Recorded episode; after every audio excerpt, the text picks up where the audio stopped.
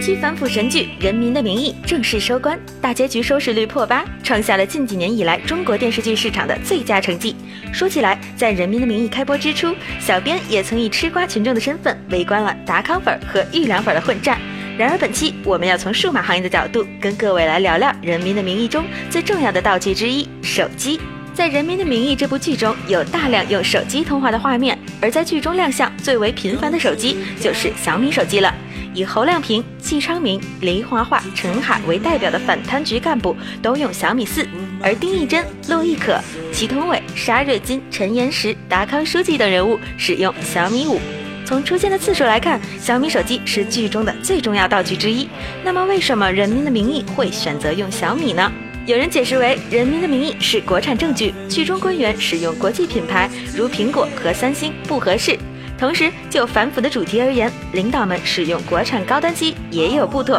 所以国货小米手机成了最佳之选。而从商业化品牌植入角度分析，可能性则较小。首先，剧中并未有明显小米品牌 logo 的曝光；其次，使用的机型也都并非是小米新发布的主流机型。不过，除了以上分析之外，小编还觉得《人民的名义》剧中可能藏着米粉，或许是他们影响了道具师的选择。譬如四月十七日，小米之家官微称，剧中丁义珍饰演者现身小米之家北京世贸天阶店，并在店里体验了小米手机。九号平衡车、空气净化器等产品。另外，剧中的陈海、陈海妈妈和程度都现身过北京小米之家。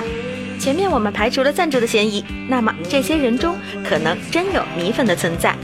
剧中几乎大部分官员用机都是小米品牌，少数社会中的反派人物使用苹果手机，然而现实却有所不同。首先从陆毅说起，他在去年八月份使用的还是 iPhone 6s Plus，虽然后来去掉了微博小尾巴，但估计还是苹果手机没变。吴刚老师目前在用的是高端机金立 M2017，就在《人民的名义》热播之时，他还成为了金立手机的首席安全体验官。至于张志高老师是玉良书记，柯蓝是陆亦可，许亚军是祁同伟，分别使用 iPhone 7 Plus 和华为 Mate 7。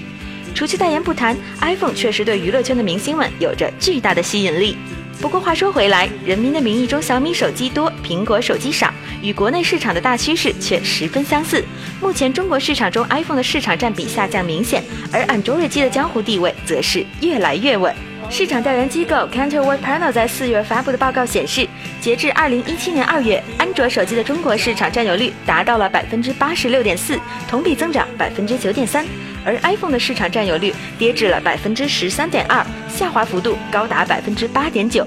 中国也是 iPhone 市场占比下降幅度最大的国家。显而易见，在中国智能手机市场，Android 机与 iPhone 的较量中，前者已经胜券在握。即使每年发布新机的 iPhone 都能让一些新技术、新配色大热一把，但实际上，苹果已经逐渐褪去引领者的光环。而当下诸多大厂均呈现出创新乏力的状态之时，谁又能异军突起，占领高地呢？让我们拭目以待吧。